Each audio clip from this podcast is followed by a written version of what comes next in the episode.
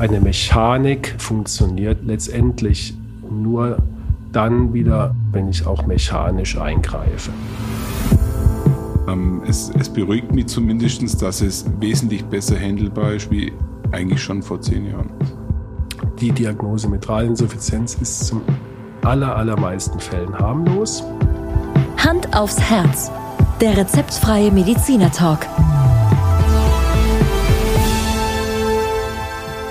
Hallo und herzlich willkommen bei Hand aufs Herz. Geschichten rund ums Herz mit professioneller Begleitung von Dr. Markus Knapp.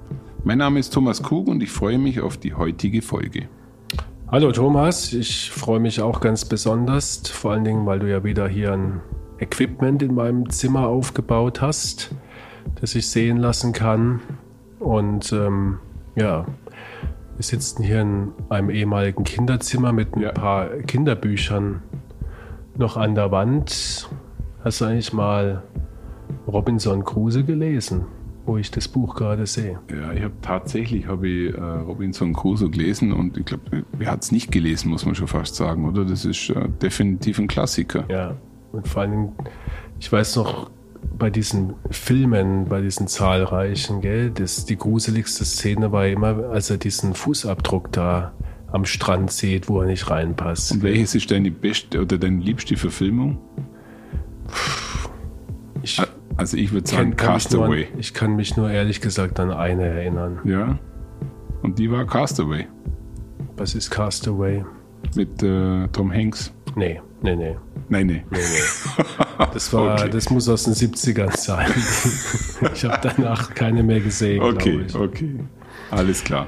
Ja, ja, Markus, heute äh, wollen wir uns im zweiten Teil nochmals über die Mitralklappeninsuffizienz unterhalten und ich meine mich zu erinnern, dass wir das letzte Mal zum Ende der Folge hatte ich irgendwie einen Hänger zu einem gewissen Thema, weißt du nur zu was? Ich kann mich nur daran erinnern, dass du unbedingt die Pathophysiologie erklärt haben wolltest, beziehungsweise genau. mir Fragen gestellt hast, äh, die noch nicht an der Reihe waren, aber ja. heute sind sie an der Reihe, Thomas. Ja, also es ist ungefähr so wie äh, in, unseren, in unserem Schulalltag, wenn ich praktisch im äh, Chemieunterricht die Relativitätstheorie von meinem Lehrer erklärt haben wollte und der zu mir sagte, lieber Junge, wir sind jetzt hier gerade in der siebten Klasse, das kommt dann später. Genau. So okay, also dann lass hören. Naja, ähm, vielleicht erst nochmal zur, zur Begrifflichkeit Physiologie. Was, was ist eigentlich Physiologie? Mhm. Physiologie ist ja nichts anderes wie die Lehre von den normalen Lebensvorgängen, kann man sagen, in, in Zellen oder in Geweben oder natürlich auch Organen. Also das wird gelehrt in der Physiologie. Also wie, funktioniert auf gut Deutsch so ein Organ, in dem Fall das Herz oder die Klappe. Und Patho, also äh, praktisch die, der, der Begriff Patho, das kennst du jetzt schon auch von ein paar Begriffen, heißt ja. immer, das ist krankhaft. Also ja. wenn wir von der Pathophysiologie sprechen, dann reden wir darüber, wie eine Erkrankung ein Organ stört oder behindert und dadurch den Menschen krank macht. Ja, das zur Begrifflichkeit. Und ja. jetzt kommen wir mal dazu, warum eigentlich eine Mitralinsuffizienz ab einem gewissen Grad für den Körper nicht gesund bzw. schädlich ist. Mhm. Ähm, wir teilen ganz grob die, die Mitralinsuffizienz äh, in eine leichte, eine mittelgradige und eine hochgradige Form ein. Äh, da gibt es gewisse Parameter, gerade echokardiografische Parameter, tut jetzt nichts zur Sache. Aber was passiert? Wir hatten es ja schon besprochen, bei der Mitralinsuffizienz fließt das Blut durch das nicht intakte Ventil, sprich mhm. die Klappe, wieder zurück von der Herzkammer in den Vorhof. Ja, da kannst du mir folgen. Also es geht nicht den normalen Weg, mhm. alles Blut über die Aortenklappe in den Kreislauf, sondern ein Teil des Blutes fließt wieder zurück. Und das kannst du dir vielleicht so vorstellen, wenn du einen Blasebalg hast, mhm. willst damit im Campingurlaub eine Luftmatratze aufpumpen. Jeder von uns hat diese missliche Situation schon mal gehabt in seinem Leben, wenn nämlich ja. der Blasebalken ein Loch hat. Ja. ja. Das heißt, du kannst die Luftmatratze aufpumpen, wenn das Loch jetzt nicht so wahnsinnig groß ist, aber Geht kein Druck rein. Es ist nicht der Druck, den du gewohnt bist. Das heißt, mhm. die, es dauert deutlich länger bis die Matratze mit Luft gefüllt ist. Und ein Teil dieser Luft äh, geht in den, in den freien Raum, sprich in die Atmosphäre und verpufft. Ja? Und jetzt übertragen auf das Herz ist es so, dass der, der Blasebalg, also die Pumpe, ist dein Herz. Mhm. Und das Loch in die Atmosphäre ist die Mitralinsuffizienz. Und das mhm. führt dann dazu, dass also nicht das volle Blutvolumen und die Power, die das Herz erzeugt, äh, in den Kreislauf kommt, sondern ein Teil geht zurück eben in den Vorhof, wo es nichts zu suchen hat. Mhm. Ja, wir wollen ja nicht das Blut wieder an die Stelle haben, wo es herkam, zumal, das kommt immer noch dazu, im, im nächsten Herzschlag ja frisches Blut von der Lunge auch noch ankommt. Ja. Und deswegen haben wir bei schweren Formen dieser Insuffizienz ein sogenanntes Pendelvolumen. Das heißt, ein Teil des Blutes geht immer wieder in den Vorhof, kommt mhm. dann direktement wieder zurück mit dem Restblut aus der Lunge. Und dann pendelt also ein gewisser Anteil, in schweren Fällen kann das durchaus mal 40, 50 Milliliter sein, hin und mhm. her. Mhm.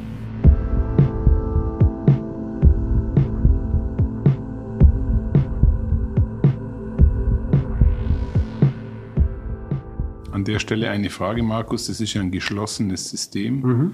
Ähm, wenn jetzt äh, immer wieder Blut zurückfließt und eigentlich eine fest definierte Menge wieder zufließt, dann entsteht ja daraus irgendwann eine, ein, ein, eine Differenz, weil die Mengen bleiben ja die gleichen, aber es bleibt immer eine, eine Menge übrig und es kommt wieder neues Blut drauf und diese Menge des neuen Blutes ist ja eigentlich auch schon vorher definiert. Oder ist da so viel Intelligenz drin, dass das, dass wenn aus der Lunge das Blut kommt und es ist schon Blut im Vorhof, dass das dann merkt, okay, jetzt nee, machen nee. wir es nicht ganz voll. Nee, eben nicht. Und das äh, genau. führte dann zu den Beschwerden. Das Erste, was passiert ist, können Sie sich vorstellen, wenn immer wieder mehr Blut zurückfließt, wie es ja. eigentlich soll, dass der Vorhof, der linke ja. Vorhof, wird größer. Das ist eigentlich. Er dehnt sich aus. Ein, ein sag mal, Must-Have ja, auf Neudeutsch äh, bei einer schweren Mitralinsuffizienz, dass der Vorhof vergrößert ist. Ja, ja. Äh, das Zweite, was, was richtig ist, es kommt zu einem Rückstau, weil durch, diese, durch dieses erhöhte äh, Blutvolumen im Vorhof steigt natürlich auch der Druck, auch wenn mhm. er größer wird und mehr mhm. Platz schafft, aber der Druck steigt und der Druck wird direktement über die Lungenvenen auf die Lunge übertragen. Mhm. Und immer wenn dann in der Lunge auch ein gewisser Hochdruck herrscht, wird es sofort mit einer Atemnot quittiert mhm. als mhm. Symptom. Und das Zweite, äh, was passiert, ist, äh, du erinnerst dich nochmal mit dem Blasebalg, ja, mhm. es kommt ja weniger Blut in den Kreislauf.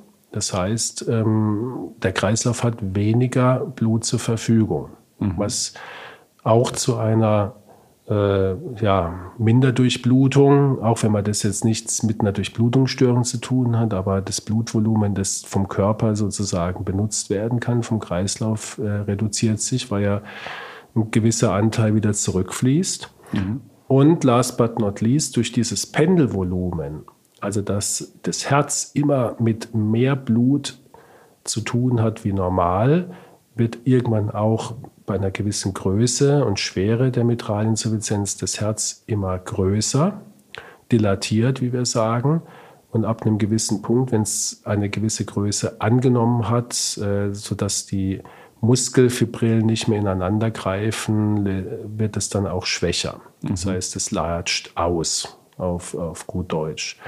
Und dann haben wir eine, eine schwere Herzinsuffizienzsymptomatik. Alle drei, mhm. Thomas, führen zum Leitsymptom der Mitralinsuffizienz, nämlich die Atemnot bzw. die eingeschränkte Belastbarkeit.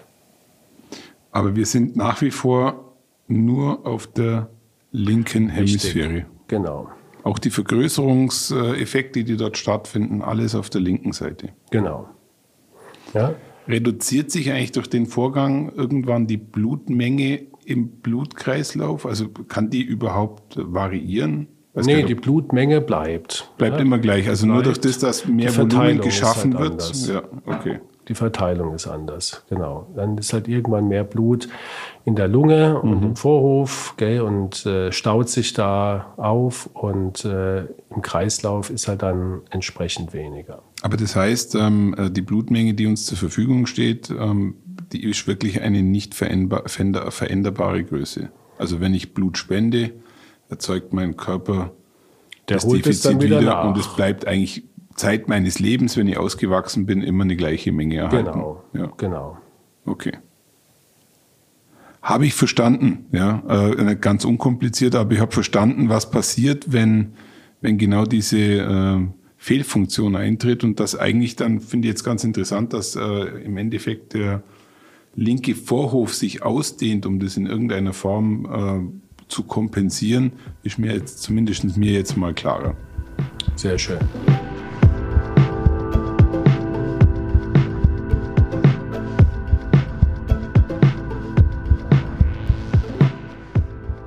Ja, dann haben wir eigentlich jetzt äh, erklärt, warum in der ersten Folge, was die Ursachen so sind und mhm. äh, welche Veränderungen an der Klappe das bewirken. Jetzt haben wir erklärt, was das mit dem Herz und dem Organismus macht und welches Leitsymptom wir sehen. Ganz selten hat man auch mal so Brustschmerzen, also so eine Art Angina pectoris. Das ist ja. aber eher wenn überhaupt eine relative Durchblutungsstörung, ja, es kann auch mal ohne Durchblutungsstörung zu Brustschmerzen kommen, ist aber jetzt weit entfernt davon als Leitsymptom zu gelten, sondern wirklich nur diese, diese Schwäche, dass man einfach der Patient sagt, seit einem halben Jahr mhm. merke ich einfach, äh, wenn ich da einen Spaziergang mache, geht mir die Puste aus. So, und jetzt ähm, kommen wir natürlich dazu, was, was machen wir denn damit?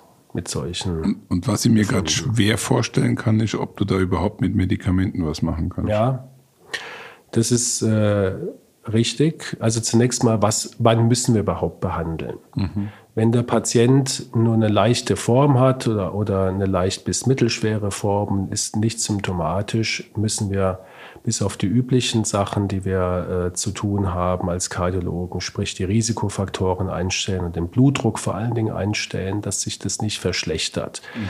Also da ist wirklich Sinn und Zweck der Therapie, dass wir diesen Zustand, der jetzt noch nicht dramatisch ist, äh, so lange wie möglich halten. Ja. Ja? ähm, es versteht sich von selbst, dass wenn wir ein mechanisches Problem haben, ja, wenn es an deinem Mikrofon da sich eine Schraube lockert, ja, dann kannst du das nur reparieren, indem du die Schraube ersetzt. Aber Du kannst natürlich dir mit, mit gewissen äh, Maßnahmen, die du ergreifst, gell, dass du halt vielleicht das Mikrofon dann festhältst oder mhm. äh, etwas vorsichtiger reinsprichst und so weiter, kannst du natürlich mit diesem Mangel umgehen. Und das ist so die Rolle der Medikamente. Wenn ich also eine Stauung habe, wenn ich zu viel Flüssigkeit habe, in meinem System. Vielleicht erinnerst du dich noch an die Herzschwäche-Folge. Mhm. Welches Medikament fällt dir da ein, was dann Flüssigkeit etwas abführen kann aus dem Körper? Du willst jetzt von mir das Medikament, nicht Namen, das Medikament, die aber den Stoff, die, die genau. Substanzgruppe. Das waren die Diuretika. Ja? Hätte ich jetzt nicht auf Lager gehabt. Also praktisch die, die wassertreibenden mhm. Medikamente. Also wassertreibend weiß ich noch. Weil dann kann ich die Vorlast, du ja. erinnerst dich, etwas vermindern und ja. dann kommt auch weniger Blut äh, ins Herz, in den Vorhof reingeschossen von der Lunge und damit äh, verringert sich auch die Mitralinsuffizienz. Mhm. Ganz entscheidend ist, dass der Blutdruck wirklich super, super eingestellt ist. Warum? Mhm. Mhm. Je mehr Druck wir kommen wieder auf die Luftmatratze und den Blasebalg. Je mehr Druck in der Luftmatratze ist, und ich habe ein Loch im Blasebalg, kannst du dir vorstellen, desto mehr Schaden will diesem Druck entweichen und, und geht in die Atmosphäre. Ist ja der einfachere Weg. Wenn mhm. ich jetzt einen wahnsinnig hohen Blutdruck habe, dann ist es für das Blut natürlich noch mal leichter, zurück in den Vorhof zu fließen, wo vielleicht dann ein Druck von 15 mm Hg ist und im System ist ein 200 mm Hg Druck. Aber das heißt, dass wenn eine Mitralklappeninsuffizienz festgestellt wird, kann ich schon mit sehr hoher Wahrscheinlichkeit davon ausgehen, dass ich ab dem Zeitpunkt, abhängig des Schweregrades, Blutdrucksenker nehmen muss. Wenn der Blutdruck nicht normal ist und ja. oft ist der Blutdruck äh, nicht normal, nicht normal aber wir haben ja auch äh, selten zwar, aber es gibt durchaus junge Patienten, die haben keinen hohen Blutdruck, die haben halt eine mhm. angeborene Herzklappenerkrankung mhm. und ähm, die, äh, dem brauche ich keinen Blutdrucksenker geben. Ja, es sei denn, ähm, ich will damit den Blutdruck noch weiter senken, um die Mitralinsuffizienz zu, weiter zu reduzieren. Aber das ist dann eigentlich nicht die Therapie der Wahl, weil wenn du so eine ausgeprägte Form hast im jungen Alter, dann muss man da, kommen wir ja gleich drauf, anders haben. Aber wie, wie sieht es dann mit äh, dem Standardprozedere Lebensstiländerung aus? Also das heißt, wer, wer das Problem hat, sollte trotzdem sich bewegen, gesund ernähren, all diese Dinge, das zählt auch hier. Das kannst du für jede Herzerkrankung, die wir besprechen, kannst du das annehmen. Ja, ja, es gibt eine gewisse Einschränkung. Jemand, der doch eine, eine mittelschwere oder höhergradige Mitralinsuffizienz hat. Wir raten zu Bewegung, auch ja. zu Sport, aber wir ja. raten nicht zu sag mal, stärker körperlicher Belastung, weil dann ja. passiert ja auch wieder das Gleiche. Blutdruck steigt, Herz muss mehr arbeiten, hat eh schon meistens dann genug zu tun in Ruhe. Mhm, und mhm. wenn ich dann auch noch äh, Sport mache und sag mal, an mein Limit gehe, dann ähm, überfordere ich mein Herz. Das tut ihm nicht gut. Okay, also man sollte nicht an seinen Maximalpuls äh, regelmäßig rangehen. Genau. Ja, ja. Die anderen Medikamente beziehen sich darauf auf sag mal, Sekundärerkrankungen, die durch die Mitralinsuffizienz im fortgeschrittenen Stadium oft hinzukommen, zum Beispiel das Vorhofflimmern. Mhm. Verweisen wir auf unsere Vorhofflimmer-Folgen. Da wollen wir natürlich versuchen, das Vorhofflimmer wenn es aufgetreten ist, wieder zu beseitigen, wobei mhm. es sehr schwierig ist, wenn die Mitralinsuffizienz entsprechend schwer ist, dann muss man meistens erst die Mitralinsuffizienz reparieren, ja. bevor man das andere Problem löst. Aber wenn ich schon Vorhofflimmern habe, was ich nicht wegbekomme, dann sollte das zumindest mit einer entsprechend niedrigeren Frequenz sein und nicht mhm. auch noch ein rasendes Herz dazu, ja, was diese Situation mhm. dann nochmal verschlechtert. Aber wenn ich, aber wenn ich jetzt das Leitsymptom äh, äh, Atemnot schon sehr spürbar habe, dann ist das schon ein Indikator dafür, dass, dass ich ohne Medikamente nicht mehr klarkomme, oder? Dann ähm, ist auch mit Medikamenten in der Regel keine Beschwerdefreiheit mehr okay. zu erzielen. Und dann ja. kommen wir recht schnell zu der anderen Möglichkeit der Behandlung, du ahnst es schon. Die Operation. Ja, die Operation beziehungsweise ja. der Eingriff, ja. Äh, der uns auch seit ein paar Jahren zur Verfügung steht, weil, wie gesagt, eine Mechanik letztendlich nur dann wieder funktioniert, wenn ich auch mechanisch eingreife. Mhm,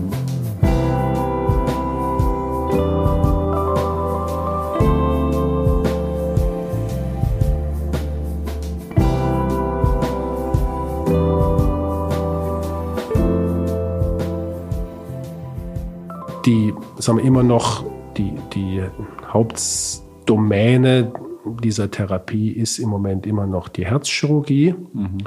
mit zunehmender Konkurrenz von uns, von kardiologischer Seite. Kommen wir vielleicht erst zur Herzchirurgie. Ähm, wenn wir operieren, bis vor, naja, 10, 15 Jahren, würde ich mal sagen, war, hatten wir nur eine Möglichkeit, die Kollegen der Herzchirurgie, nämlich die Klappe komplett auszutauschen mhm. und eine Prothese einzusetzen. Ähm, meistens bei Jüngeren dann auch noch äh, eine Metallprothese, also eine mhm. äh, künstliche Klappe und keine Bioprothese, was lebenslange Blutverdünnung erfordert hat und auch sag mal, die OP nicht ganz komplikationsarm war.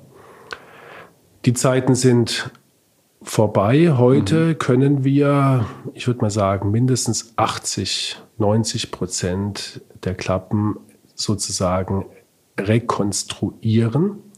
Das heißt, wir stellen den Klappe, Klappenapparat wieder in den Haupt, also halbwegs in den Ursprungszustand zurück. Mhm.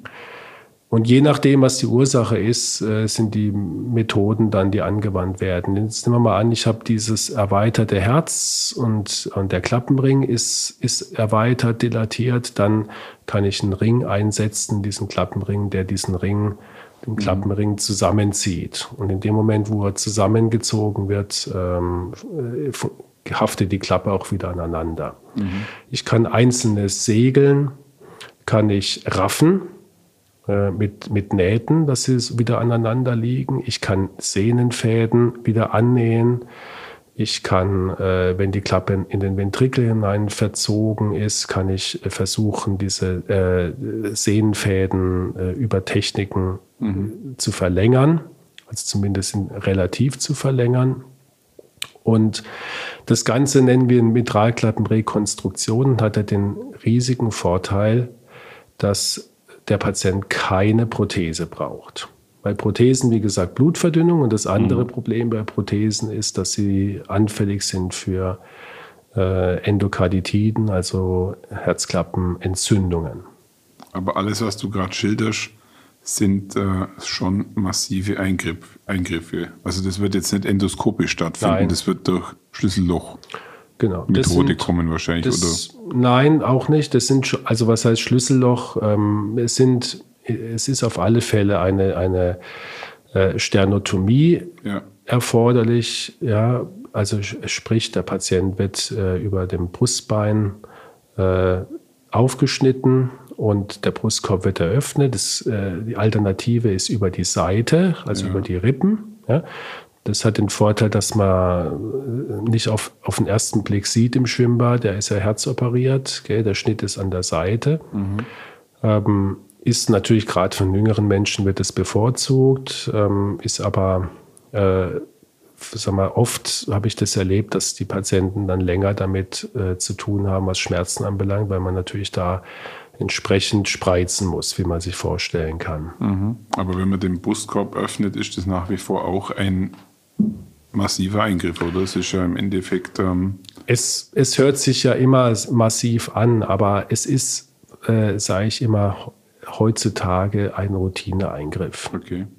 Der äh, natürlich kein Pappenstiel ist, also wir wollen jetzt auch nichts bagatellisieren, aber mhm. es, es wird einen erfahrenen Herzchirurgen, treibt es keinen Schweiß auf die Stirn, wenn er diesen Eingriff machen muss.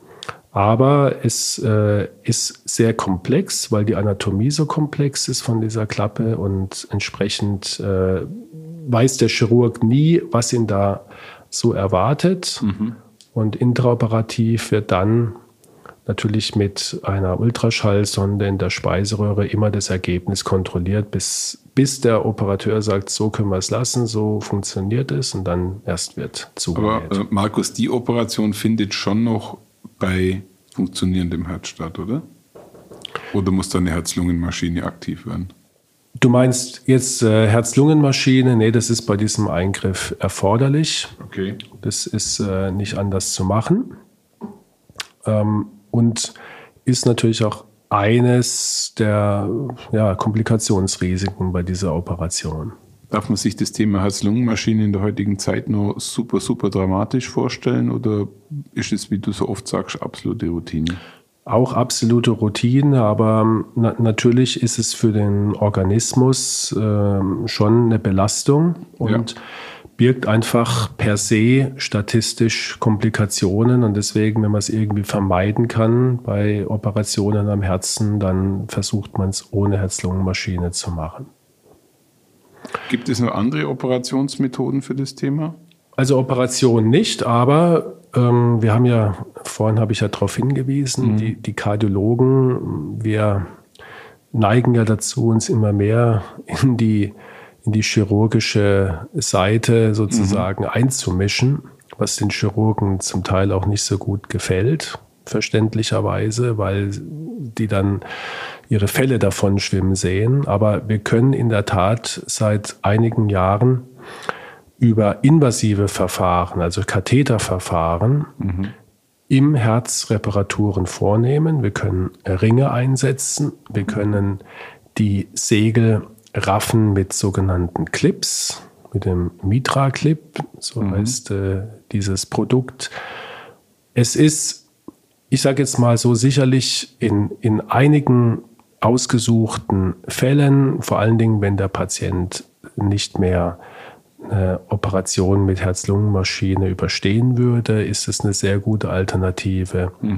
Aber auch bei, äh, wir mal, sehr einfachen äh, Fällen, gearteten Fällen äh, von Mitralklappenprolaps zum Beispiel. Aber es äh, erfordert sehr viel Expertise und äh, muss in jedem Fall von einem erfahrenen Kardiologen durchgeführt werden. Ich wie immer äh, bei solchen Methoden, am Anfang äh, ist es äh, noch so wie so ein, so ein Abenteuer. Aus diesem Stadium ist man schon längst raus. Es ist ein sehr etablierte, sehr gut funktionierendes System. Mhm. Aber ähm, da ist immer noch mit Sicherheit Luft nach oben, was die Technik anbelangt, was die Expertise anbelangt. Aber auf lange Sicht bin ich mir sicher, wird es irgendwann mal der Standardeingriff sein. Also das heißt, ähm, die Folge, in der wir sehr intensiv über Herzkatheterlabore gesprochen haben, ist dann auch für diese Zukunft durchaus äh, State of Art, ja.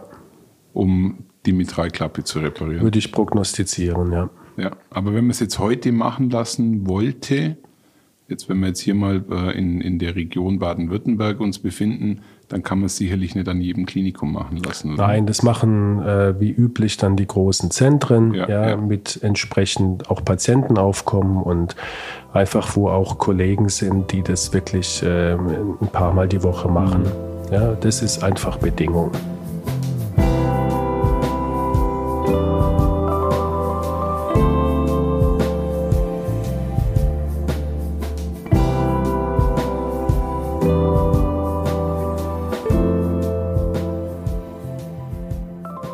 Vielleicht äh, schon fast zum Abschluss dieser Folge mal die Frage, wie, wie oft schlägt bei dir das Thema in der Praxis auf, so vom, von, der, von der Prozentzahl her, was würdest du sagen? Ich würde sagen, ähm, ungefähr fünf, sechs Mal im Jahr, dass okay. wir so eine schwere Mitralinsuffizienz haben, dass wir sie operieren lassen müssen. Und die schwache Form wahrscheinlich sehr häufig, oder? Die sehr häufig. Also die degenerative, leichte Form, habe ja. ich ja in der letzten Folge gesagt, bei 80 Prozent der Patienten, die von mir einen Ultraschall mhm. bekommen, habe ich so eine leichte oder ganz geringe mhm. Mitralinsuffizienz. Ich nenne das dann meistens Reflux. Das hört sich dann Reflux. deutlich milder an, genau. Ja, ja. Ein kleiner Rückfluss. Ja. ja. Ein Schluck auf. Ein Tröpfchen. Ein Tröpfchen, genau, genau. Ja, vielleicht äh, können wir nur ganz kurz, Markus, darüber sprechen, wie eine Reha in dem Bereich aussieht, wie das Ganze dann, also meine, die Patienten, Patientinnen kommen ja irgendwann zu dir zurück in die Praxis, ähm, wie, wie das Ganze dann abläuft und wie schnell man eigentlich wieder zu einer Art normalen Leben kommt. Ja. ja. Also nach jeder Herzoperation wird eine Reha im Grunde genommen empfohlen und auch angeboten. Die meisten mhm. nehmen das auch in Anspruch. Das geht dann in der Regel drei Wochen. Und ähm, der Patient hat eigentlich äh, von, von dem Moment, wo der Chirurg seine, sein Skalpell und seine Schere und sein Material hinlegt, hat er eine funktionierende Herzklappe. Mhm. Bis er sie dann nutzen kann, dauert es oft, ich sage immer, je nach Alter zwischen drei und sechs Monaten, bis man einfach wieder der mhm. Alte ist, gell? weil die, die Schmerzen gerade am Anfang darf man nicht unterschätzen und äh, ist ein Stress für den Körper. Man nimmt an Kondition ab, an Muskelmasse ab durch so eine Operation. Ja? Mhm. Aber ich, ich habe auch Patienten gehabt, die, die sind noch nicht mal in Reha gegangen und, und haben nach zwei Wochen wieder ihren normalen Alltag gemacht. Ja, kann man sich das individuell. Ja, Markus, kann man sich das vorstellen, dass äh, jemand, der vor der Operation war, eine Treppe fast nicht hochkommen ist und nach der Operation ja. läuft er die Treppe ohne Probleme. Ohne Probleme solche, hoch. Solche Fälle gibt es. Das sind die Tat. Effekte. Mhm. Ja, das ähm, ist jetzt nicht der Standardfall, aber solche Fälle gibt es durchaus. Mhm. Ähm, die aller, allermeisten haben eine symptomatische Verbesserung. Mhm. Und äh, natürlich ist es erforderlich, dass die Patienten regelmäßig zur Kontrolle kommen. Man muss die, die Klappe immer wieder mit Ultraschall anschauen. Mhm. Gerade natürlich am Anfang, dass äh, da nicht jetzt wieder was ausgerissen ist oder dass die OP vielleicht doch nicht so optimal war, wie es, wie man es eigentlich so erwartet hätte.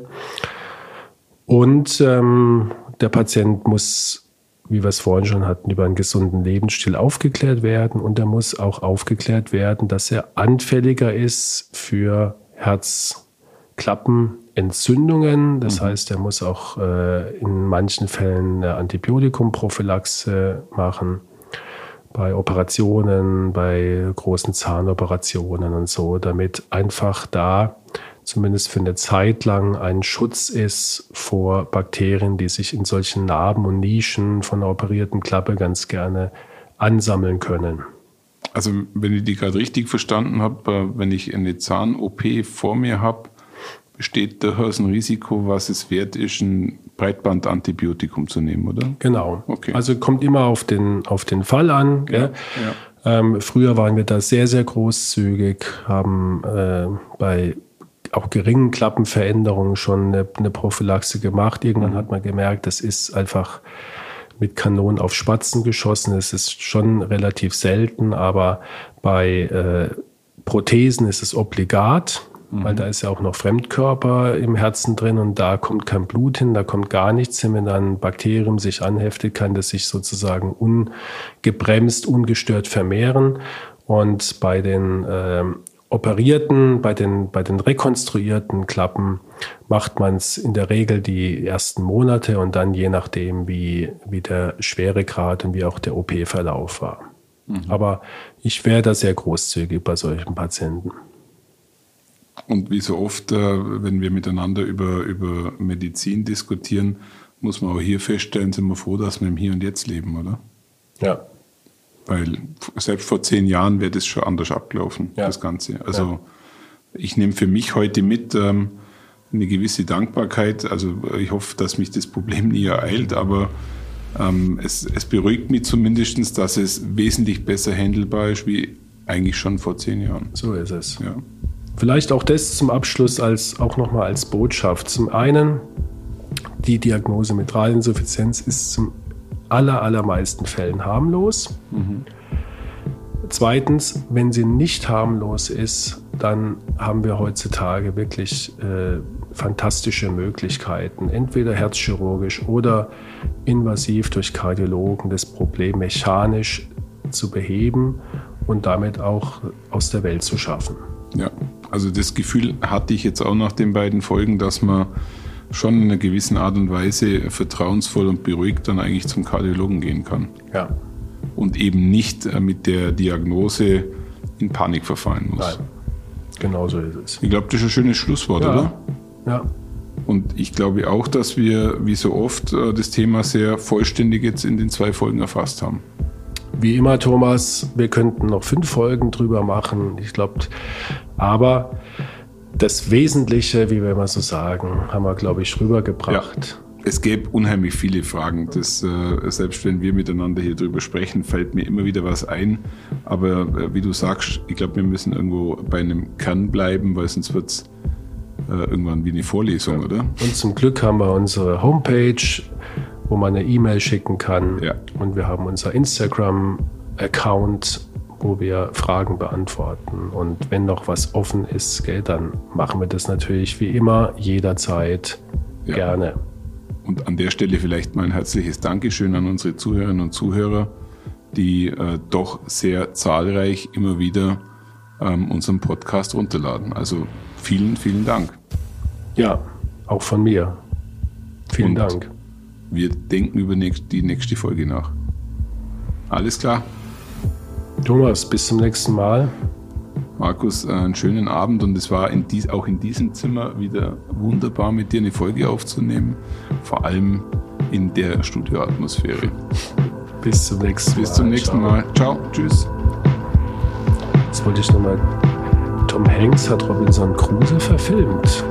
Also ein Schauspieler. Also er war, er war, er war dann Robinson Crusoe. Legendär, der hat sich runtergehungert auf 55 Kilo für die. Okay.